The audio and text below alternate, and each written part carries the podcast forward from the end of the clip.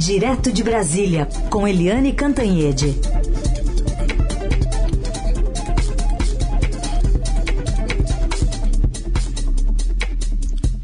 Oi, Eliane, bom dia. Bom dia, Heisen, Carolina, ouvintes e ministro Luiz Roberto Barroso, que já está aqui com a gente. Exato. Bom dia, Eliane, bom dia a todos. Prazer estar bom aqui com dia. vocês. Bom dia, ministro, presidente também do TSE, para falar sobre um assunto importante. Dia sim, dia também, né, no noticiário, também por conta das manifestações do presidente da República e parte do Congresso que defende o, o voto impresso.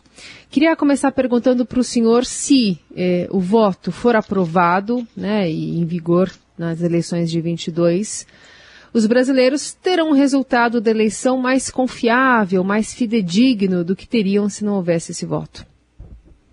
Ah, absolutamente não, vai ser justamente o contrário. O que nós conseguimos com a implantação do voto impresso desde 1996 foi acabar com as fraudes que sempre marcaram a história brasileira pela manipulação humana dos votos no transporte, no armazenamento e na contagem.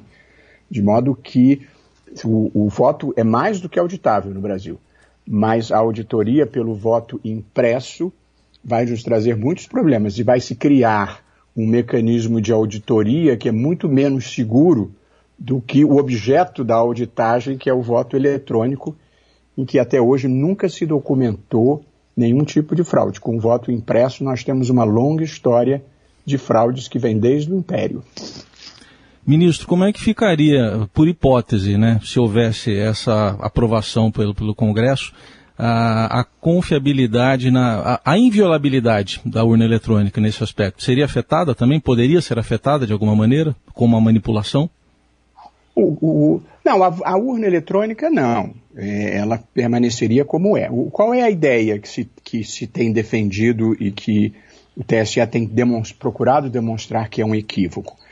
O eleitor, ele digita o seu voto eletrônico, normalmente, e depois aparece na tela toda a composição do seu voto, e aí então ele tecla para imprimir, e esse voto impresso cairia numa caixa indevassável.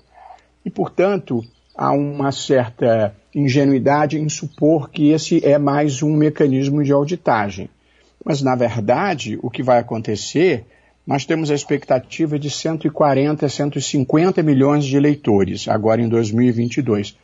Então nós vamos ter 150 milhões de votos de papel, que vão ter que ser transportados para algum lugar, num país em que se rouba carga, em que tem milícia no Rio, PCC em São Paulo e Amigos do Norte por aí afora. Depois de transportar, nós vamos ter que armazenar, e na história brasileira as urnas apareciam engravidadas era durante o armazenamento. E depois o voto impresso só tem sentido para recontagem. Portanto, vai ter uma recontagem manual.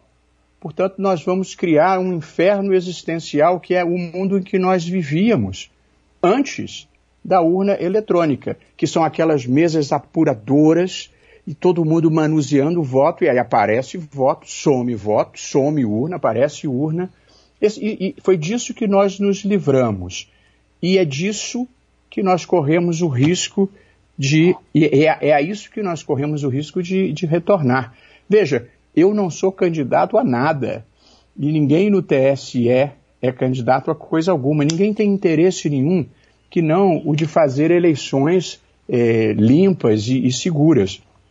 E o voto impresso vai trazer essas complicações que eu, que eu falei. Se cada. Deixa eu lhe dizer, no, no, na eleição que eu presidi no ano passado, nós tínhamos mais de 400 mil candidatos. Se 10% pedirem recontagem, nós estamos falando de 40 mil processos de recontagem. E se o derrotado a presidente pedir recontagem, nós estamos falando da recontagem manual de 150 milhões de votos. Nas eleições passadas, por um problema no computador, atrasou dois, duas horas a divulgação do resultado e todo mundo ficou apavorado. Você imagina nós levarmos 15 dias contando voto à mão. Ministro, e a questão da, da, do custo financeiro, porque num país imenso como esse, 150 milhões de votos, qual é o custo? Já tem uma estimativa de quanto custaria essa brincadeira? temos uma planilha já feita pelo Tribunal Superior Eleitoral e que é pública. O custo seria de aproximadamente 2 bilhões de reais para nós acoplarmos impressoras em 500 mil urnas. Lembrando que esse é o país que não fez o censo por falta de dinheiro e numa operação que eu mesmo determinei para proteger indígenas e garimpeiros de um conflito em Munduruku, é, as Forças Armadas não puderam ajudar porque não tinham dinheiro. Portanto, a gente na vida faz escolhas de investimento. Vamos gastar 2 bilhões para criar uma solução perigosa para um problema que não existe. É, como, é que o senhor, como é que o senhor vê o fato de é, políticos e partidos tão diferentes, PT, PSDB, MDB, apoiarem essa proposta que, na verdade, nasce do presidente Jair Bolsonaro. Por que isso? E a segunda pergunta, que é, enfim, linkada com essa, é o voto eletrônico é ou não auditável, ministro, já que esse é um dos pontos centrais uh, da discussão no Congresso. Tá, Eliane, é, bom dia de novo, prazer falar com você. Deixa eu lhe falar. É, o, o, PT é totalmente contra. Ah, eu estive na Câmara e se manifestou a presidente do PT, Gleisi Hoffmann. O MDB é contra, esteve comigo pessoalmente o presidente do MDB, Baleia Rossi. O PSDB é contra, esteve comigo pessoalmente o presidente Bruno Araújo. E o DEM é contra, esteve comigo pessoalmente o é, prefeito de Salvador, é, ACM Neto. Desculpa, Portanto, ministro, só, só uma, um parêntese. Mas, por exemplo, Aécio Neves, que é um tucano de Minas Gerais, ele votou a favor é, da, da, da, proposta. E há também é, representantes do PT que votam a favor da proposta. Acho que no caso do deputado Aécio Neves é uma questão pessoal por causa da eleição anterior em que ele pediu auditoria e a auditoria não apurou fraude alguma. Mas o próprio presidente do PSDB, Bruno Araújo, tuitou para dizer que aquela era uma posição é, individual. Algumas pessoas é, têm a crença de que se criarem o voto impresso, vão eliminar o discurso de que se eu perder houve fraude. Na verdade, eles vão potencializar esse discurso do se eu perder houve fraude. Apenas lembrando que nos Estados Unidos ele, o voto é impresso. E isso não impediu não apenas que o presidente Trump dissesse que houve fraude, que ele é que ganhou, como que ele ajuizasse 50 ações. Keiko Fujimori no Peru está alegando fraude, o voto é impresso.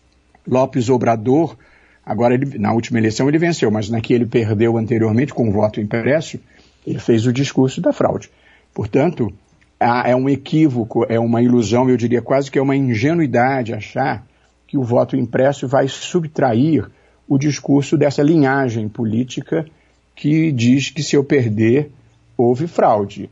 É, portanto, eles, na verdade, vão dar munição para o discurso do se eu perder, houve fraude, porque esta contagem manual numa eleição polarizada em que as pessoas estão fanatizadas e dispostas a fazer qualquer papel, nós vamos correr um risco muito grande de você ter na contagem manual uma discrepância em relação ao voto impresso e você vai ter uma imensa judicialização das eleições, porque contar à mão é um risco de dar divergência com a urna eletrônica. E aí eu te pergunto, se der divergência entre o impresso e a urna eletrônica, vai prevalecer o eletrônico? Se prevalecer o eletrônico, nós vamos ter gastado 2 bilhões à toa. Se prevalecer o impresso, nós vamos dar os incentivos para voltarmos ao tempo você é muito jovem, mas ao tempo da Proconsult e de todas as eleições maceteadas na contagem na mão. Nós eliminamos o contato, só há contato manual na urna eletrônica no momento da elaboração do programa. Esse programa, ele é assinado digitalmente e a sua autenticidade comprovada pela Procuradoria-Geral da República, pela Polícia Federal, pelo próprio TSE e todos os partidos são convidados a mandar os seus técnicos para examinarem o programa e para assinarem-no. A partir daí, da inserção do programa na urna, não há mais nenhum contato manual, nós eliminamos o risco de fraude e vamos voltar a ele com o voto impresso. Além disso, ministro, há uma questão da, da técnica né, da urna eletrônica que é importante. É que ela não é conectada à internet, né? Ele é um sistema dentro do próprio sistema. É, é impossível, têm, é isso. É, tem dificuldade de compreender, não é? Deixa eu, eu, explicar isso, muito bom ponto que você levanta. A, a urna brasileira, ela não tem nenhuma conexão com rede alguma ou com a internet. Ela tem uma bateria própria e tem uma conexão na tomada com a eletricidade. Portanto, é impossível acessar remotamente a urna. Não há como um hacker mudar o resultado da urna.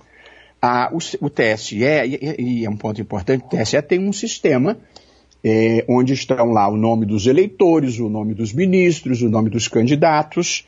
Este sistema, ele é passível de invasão, como qualquer sistema. Ele é, da NASA já foi invadido, do FBI já foi invadido, o do Pentágono já foi invadido. Nós temos muitas barreiras de segurança e eu as estou incrementando, mas o sistema corre o risco de ser invadido. Nas últimas eleições, eles conseguiram subtrair o nome e, e, dados de alguns ministros aposentados. O que é que eles vão fazer com isso? Eu não tenho a menor ideia.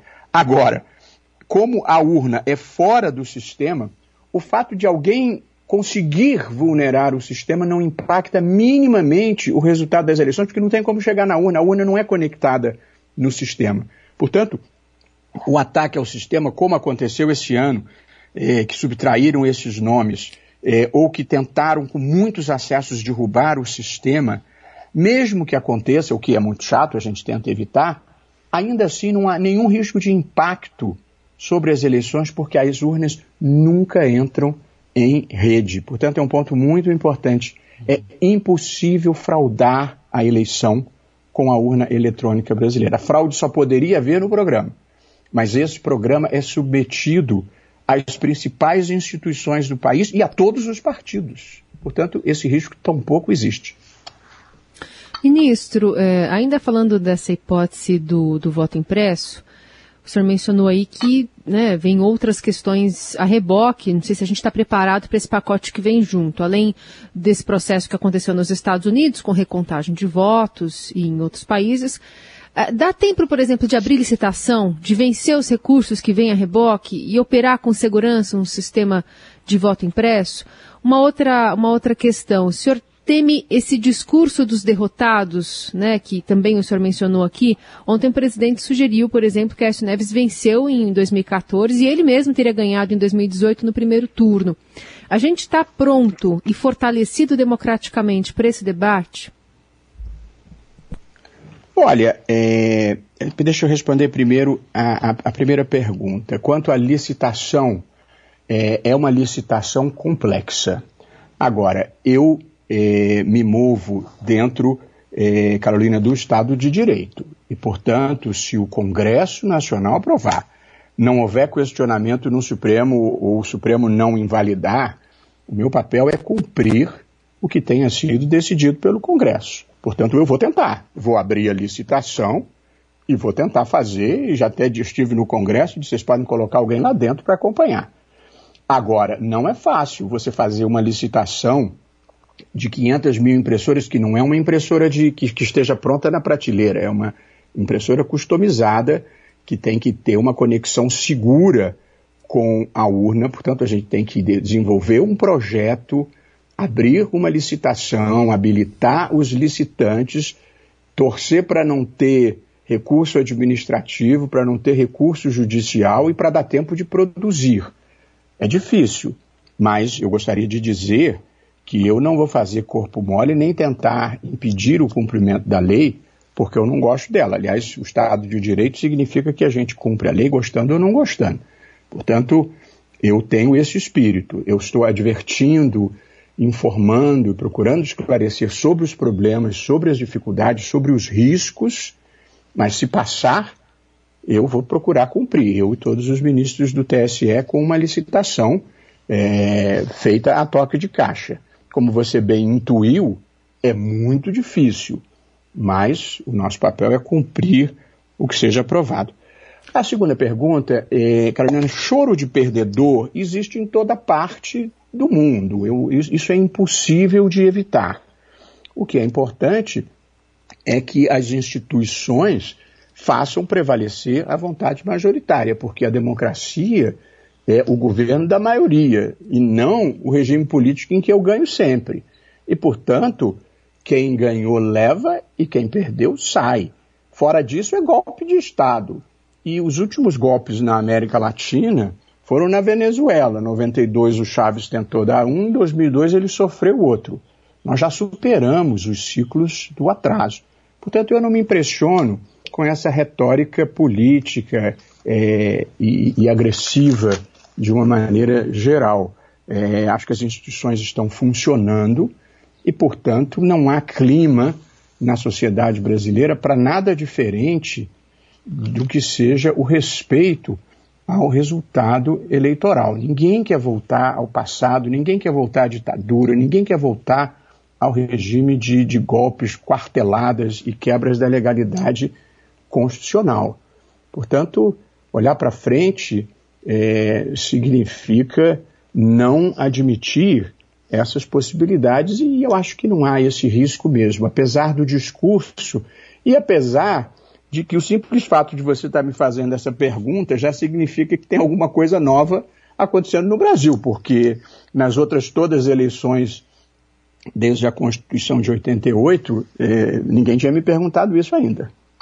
Agora, ministro, a própria possibilidade de judicialização já é um componente a mais nessa insegurança toda a que o senhor está se referindo, não? Porque, ao contrário do que até o presidente disse, pode sim ser judicializado um tema como esse. Acho que qualquer tema pode ser judicializado, não?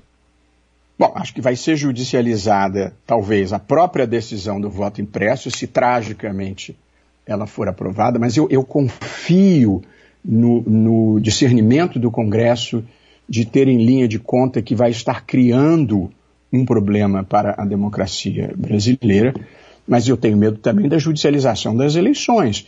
As eleições americanas de 2000, com voto impresso e com problemas na contagem do voto impresso, foram decididas na Suprema Corte, aliás, mal decididas. Portanto, é isso que nós queremos. Quer dizer, nesse país em que se judicializa tudo, nós vamos querer também judicializar o resultado das eleições, e aí vamos ter uma corrida maluca para a nomeação de juízes eleitorais vai ser uma coisa que vai fazer com que nós retrocedamos muito no tempo. Aí alguém dirá, não, mas na Alemanha eles não têm o voto eletrônico.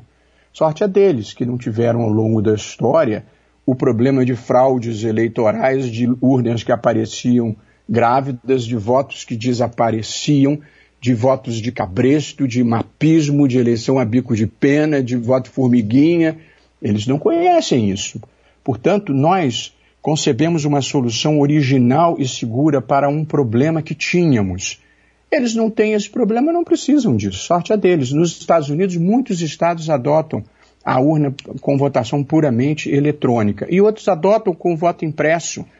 E, e é verdade que boa parte dos países adotam voto impresso. Só que eles não tinham os problemas que, que nós tínhamos. Portanto, é um pouco um complexo de vira-lata querer imitar os outros para ficar pior. Agora, ministro, é sempre um, um mistério. Eu estou aqui sempre fazendo aqui o advogado do diabo, porque é um pouco do papel uh, do, da parte chata do jornalismo, né? Mas uh, eu sempre me pergunto por que que o mundo inteiro vem conhecer a urna eletrônica brasileira, elogia, diz que é o máximo, mas o mundo inteiro usa ainda voto impresso, com exceções como Bangladesh e, e países desse, desse quilate. É, por que que todo mundo vem, acha bonito e não adota? Ah, Helena, você não tem nem o physique de rolo de advogado do diabo, viu? deixa eu lhe dizer. Mas, veja bem, é, primeiro, mais países do que se divulga adotam sim a urna é, eletrônica. É, e como eu falei, diversos estados americanos, eu, eu me lembro de cabeça, Indiana adota, é, Kansas adota, Mississippi adota, Missouri adota, mas é, é preciso reconhecer que a maioria do mundo não adota. Provavelmente porque não tinham esse problema que nós tínhamos aqui é, de voto eletrônico, de, de voto de papel. Eu acompanhei, ainda recém-formado, eh, no Rio, eu sou do Rio, a, a, eleição de 1982. em que o Brizola denunciou fraude, convocou a imprensa estrangeira para denunciar uma fraude. Porque o que acontecia? Esta foi a, a, a denúncia dele. Vinham os votos do interior e, portanto, dava-se a impressão de que outro candidato estava ganhando, enquanto os votos da capital estavam sendo os votos em branco transformados em votos contra os adversários. Esse é, esse é o mundo que nós vamos voltar a, a viver. Eu, eu posso falar pelo Brasil e posso falar que nós concebemos um sistema admirável. Ele custa caro, mas agora ele já está implantado e ele tem dado certo para o Brasil. Portanto, a, a, a ideia, o, o Brasil é, é o, o, o, país que melhor explora petróleo em águas profundas. O Brasil tem a, talvez a melhor companhia de fabricação de aviões é, regionais do mundo. Que, que visão é essa de que nós não podemos fazer alguma coisa diferente e melhor? Esse é um complexo de inferioridade, é um complexo do Piniquim. Nós conseguimos fazer uma coisa melhor que atendeu a necessidades da nossa sociedade. Nos Estados Unidos, Eliane, eles têm voto pelo correio, que também foi acusado. Eles têm voto pelo correio. E aí eu estive lá e um professor me perguntou por que, que vocês, durante a pandemia, não adotam o voto pelo correio no Brasil? E eu disse, porque vão assaltar o carteiro e vão encher o voto, a malote dele de voto falso. Ele me disse, aqui, isso é um crime federal, se acontecer isso, o sujeito vai preso imediatamente e fica preso pelo menos dois anos. E eu disse para ele, pois então, no Brasil o sujeito desvia 70 milhões, a gente não consegue prender, imagina isso. Portanto, cada país tem as suas circunstâncias. Nós desenvolvemos um sistema que funciona muitíssimo bem, nunca ninguém provou absolutamente nenhuma hipótese de fraude. Agora, palavras o vento leva. Se trouxer alguma prova, nós vamos apurar. Agora, ministro, já que o senhor traz aqui a questão da democracia, traz a questão uh, dos Estados Unidos, uh, vamos uh, imaginar, vamos destrinchar um pouco os motivos que levam o presidente Jair Bolsonaro e os bolsonaristas a defenderem com tanta ênfase a, a quebra de um sistema que o senhor elogia e às vezes o senhor até óbvio na sua defesa de um sistema que todo mundo no Brasil sempre teve orgulho, né? Nós temos orgulho da nossa urna eletrônica, nosso resultado tão rápido, enfim. O senhor acha que por trás desse movimento há uma tentativa de repetir no Brasil o que Donald Trump fez nos Estados Unidos, que é acabar a eleição e atiçar a turba trumpista a invadir o Capitólio? O senhor acha que pode estar por trás disso uma espécie de insubordinação civil contra o resultado das eleições? O, o Eliane, veja, é, eu, eu sou um juiz, eu lido com fatos e com provas. É, as especulações políticas elas devem ser feitas pelos comentaristas é, políticos. Eu me preocupo com esse discurso. Eu, eu ganhei, mas houve fraude, que depois vai dizer eu perdi porque houve fraude. E, portanto, esse discurso da fraude ele esteve presente nos Estados Unidos desde a primeira eleição do Trump, quando ele concorreu com a Hillary Clinton, em que ele inclusive estava atrás na pesquisa, porque tinha muita gente que votava nele, mas não dizia. Quando ele é, é, estava disputando, ele disse: se eu perder, houve fraude. É, eu estou falando dos Estados Unidos, não estou falando do Brasil. Não mas no Brasil aconteceu isso. No Brasil aconteceu eu isso. Sei, mas é porque no Brasil eu não posso e não devo falar. Então vamos falar dos Estados Unidos. O discurso de que se eu perdi, houve fraude antecipadamente feito, é o discurso autoritário, entendeu? É o discurso de quem é, quer que prevaleça a própria vontade e não a vontade popular. E como eu te falei, democracia é governo da maioria. Quem ganhou leva, quem perdeu vai embora. E, portanto, eu acho que a gente dá importância demais a esse tipo de discurso. E ele cresce por isso. É para meu amigo, se perder, acabou. E se ganhar, tem o direito de governar. É assim que funciona nas democracias e é, e é assim que deve ser. Portanto, é preciso consolidar as instituições que acho que vem com as dificuldades de uma democracia jovem funcionando bem e minimizar a importância desses discursos, é, que às vezes se voltam inclusive contra mim, entendeu? Eu, eu, preciso te dizer que eu cumpro a missão da minha vida, que é fazer um país melhor e maior. Eu não paro para bater boca e nem me distraio com miudezas, entendeu? O meu mundo vai bem além do cercadinho. E é preciso que o Brasil não se sinta confinado ao cercadinho. Nós somos muito maiores do que isso. Ministro, é, a gente teve um ataque recente, né, a, uma ação a, contra o TSE que conseguiu chegar a algumas informações mais administrativas de alguns servidores.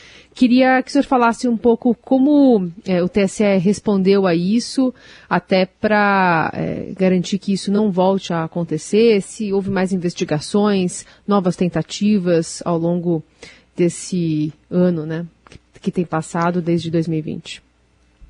Okay. Em relação ao que aconteceu, houve uma investigação conduzida pela Polícia Federal que chegou aos que haviam efetivamente conseguido entrar e, e obter alguns dados de ministros aposentados. Né? Localizaram lá em Portugal.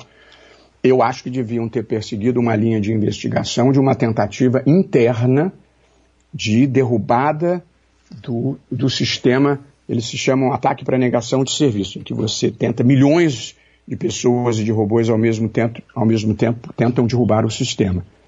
Eu sou convencido de que isso veio daqui de dentro, é, mas a Polícia Federal aparentemente não chegou a ninguém. Há um, um, uma comissão de que participa o ministro Alexandre de Moraes, é, que conduz isso num, num, inquérito específico. Vamos ver se, se chega a, a alguém. Mas a verdade é que o ataque que obteve algum sucesso, esse foi imediatamente, é, foram imediatamente detectados os seus autores. Mas como eu, eu disse na resposta para a Eliane, a eventual invasão do sistema não produz nenhum impacto sobre as eleições, porque as urnas não estão em rede. E uma coisa muito importante a, sobre a auditoria, é, a, a, as urnas são auditáveis pelo menos 10 vezes. Primeiro a gente faz um teste público de segurança, que é entregar fisicamente as urnas para professores, para hackers não criminosos, para os partidos, para a Polícia Federal, e eles tentam violar o sistema já dentro da urna. O que nem acontece no mundo real, porque a urna não fica na mão de ninguém para tentar violar, mas a gente faz isso e começa assim. Esse é o primeiro mecanismo de auditagem. E se aparece alguma fragilidade, a gente conserta. Depois vem o momento do programa, que é exibido, como eu disse, a todos os partidos, a Polícia Federal, a Procuradoria-Geral da República, cada um com os seus técnicos, e uma vez todo mundo confortável, esse programa é assinado digitalmente e lacrado, o que significa que ele não rodará mais se houver qualquer tipo de adulteração. Esse é o programa que é inserido na urna. No dia da eleição, às 8 horas da manhã, quando vai começar, a urna imprime um boletim chamado zerésima para mostrar que não tem nenhum voto dentro dela. E quando termina a votação às 5 horas, ela imprime o resultado da eleição, ela imprime o boletim da urna com a votação de cada candidato, imprime fisicamente em muitas vias e isso já é distribuído. Portanto, às 5 horas da tarde já se sabe o resultado das eleições. Depois esse resultado é remetido ao TSE que totaliza mas qualquer candidato e qualquer pessoa pode conferir o boletim expedido pela urna com o resultado divulgado pelo TSE. Portanto, mesmo nesse transporte, mesmo no envio das, eh, dos tribunais regionais eleitorais para o TSE, não há risco de hackeamento. Primeiro, porque é criptografado. Segundo, que é um sistema interno. Terceiro, é que se houver, o que é difícil, impossível, o resultado já está no boletim da urna. Portanto, são muitos mecanismos de auditoria.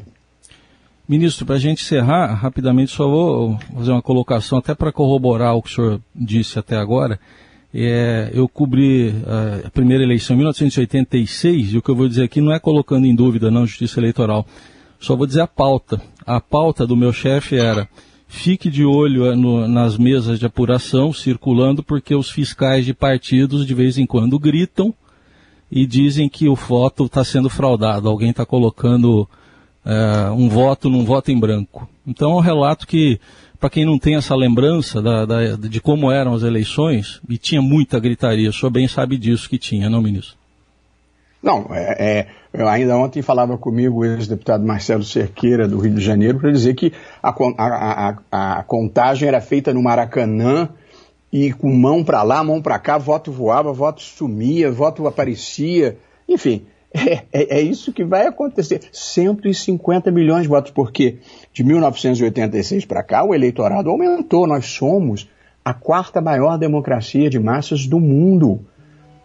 Pouquíssimos países têm a quantidade de eleitores que o Brasil tem. Portanto, é, nós encontramos essa solução, até porque nos Estados Unidos a contagem e a própria legislação é estadual, cada estado faz de um jeito. No Brasil, nós temos isso é, centralizado, por isso que o voto eletrônico também é importante por aqui. É, eu, eu, insisto nisso. O discurso do voto impresso, eu não gosto de duvidar da boa fé, é a crença de que vai haver mais um mecanismo de auditoria. E as pessoas dizem, bom, o que, que tem? Qual é o problema de ter mais um mecanismo? O problema é que esse mecanismo de auditoria ele é altamente permeável à fraude. Porque, como disse, ou a fraude ou a frustração do resultado. Você tem que transportar, depois tem que armazenar, depois tem que contar à mão. Portanto, nós estaremos retrocedendo. Não é uma coisa inócua, uhum. só uma camada a mais de proteção. É um risco imenso de uma volta ao passado e a um passado feio e triste. Muito bem, ouvimos aqui na Rádio Dourado e agradecemos a presença do ministro e presidente do Tribunal Superior Eleitoral, Luiz Roberto Barroso. Obrigado pela atenção, até uma próxima oportunidade. Um bom dia, Obrigada, foi um prazer falar com todos. Obrigada, ministro, até a próxima. Uma entrevista esclarecedora do ministro Barroso, né, Eliane? Eu acho importante a gente tocar esse tema, porque aí tem, né? Por que esse empenho tão frenético do presidente Jair Bolsonaro contra a urna eletrônica. É inacreditável, tudo sempre inacreditável. O presidente Jair Bolsonaro ganhou as eleições de 2018 e ele diz que a eleição que deu a vitória a ele foi fraudada. Meu Deus do céu! O homem ganha a eleição e diz que a eleição que elegeu ele foi fraudada sabe? É inacreditável. Ele sempre diz que tem provas disso, não mostra prova a ninguém, nem publicamente, nem nas conversas reservadas que ele tem sobre esse tema. Joga é, lama num sistema nosso brasileiro, que é um orgulho nacional. E sem nenhuma, nenhum, nenhum dado científico, nenhum dado técnico, nenhuma prova, nenhum indício, nada, nada, só porque ele tira da cabeça dele, exatamente como ele faz, por exemplo, no combate à pandemia no Brasil.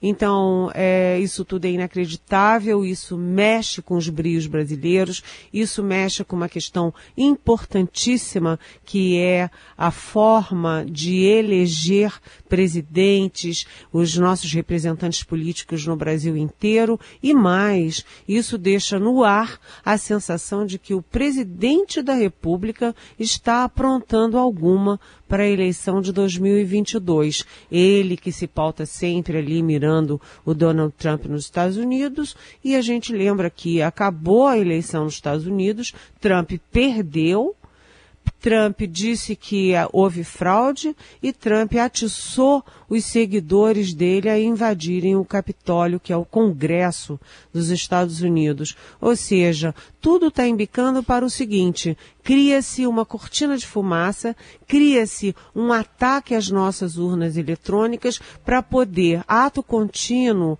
é, fazer um ataque que, em, em, no sumo, é um ataque à democracia. Portanto, eu achei a entrevista do ministro Luiz Roberto Barroso muito importante, muito sóbria, muito serena e muito didática, mostrando o seguinte: a urna brasileira não é devassável, ela não é sujeita a hacker. Ela não tem conexão com a internet. Ela é um sistema dentro do próprio sistema. Agora, o voto impresso, sim põe nome, tira nome, rasga, joga a urna fora, tem urna boiando. É, é, é, sabe, é uma volta ao passado inimaginável. Ô, ô Eliane, só para fechar, eu lembrei agora, parece que eu estou rememorando algumas coisas quando você fala, né? Eu me lembrei de uma eleição que eu cobri que tinha, era num ginásio, né, apuração. Curiosamente acabou a energia, né? Acabou a luz e não é que na volta da luz o candidato a prefeito que estava atrás deu uma atropelada e, e ganhou a eleição. Pois é, né? Você né? vê que luz, né? né? É aquele negócio, a luz, faltou a luz. E aí o perdedor virou o vencedor. Na urna eletrônica, isto não acontece. Sabe que quando me fala voto impresso, eu não sei por que eu faço uma conexão mental curiosa. Eu lembro sempre daquelas fotos das malas e das caixas de dinheiro do Gedel Vieira Lima lá na Bahia aquele monte de dinheiro, você aluga um apartamento ou compra um apartamento, sei lá, só para encher de malas e caixas de dinheiro, você pode alugar um apartamento ou comprar um apartamento para encher de malas e malas de votos. Depois é só trocar. Tira os que estão na urna e tacam aqueles lá ou faz um monte de voto em branco e sai preenchendo. Já imaginou? Emprega muita gente para preencher aquele monte de voto e virar ao resultado da eleição. Apaga-se a luz ou tira-se o voto eletrônico para ser um voto impresso. Muito bem, assunto para pensar aí durante o fim de semana. Eliane, obrigada. Que lembram que a gente foi vacinado já, só isso. Já deu para revelar muita coisa aí nesses papos. Aí, né? é, é verdade. Aliás, Carolina, não é para refletir no fim de semana, é para refletir até 2022. É, não, não sair da pauta, né? É verdade. É. Bom, Eliane, obrigada, viu? Voltamos a nos falar segunda. Um beijo. Beijo, até segunda.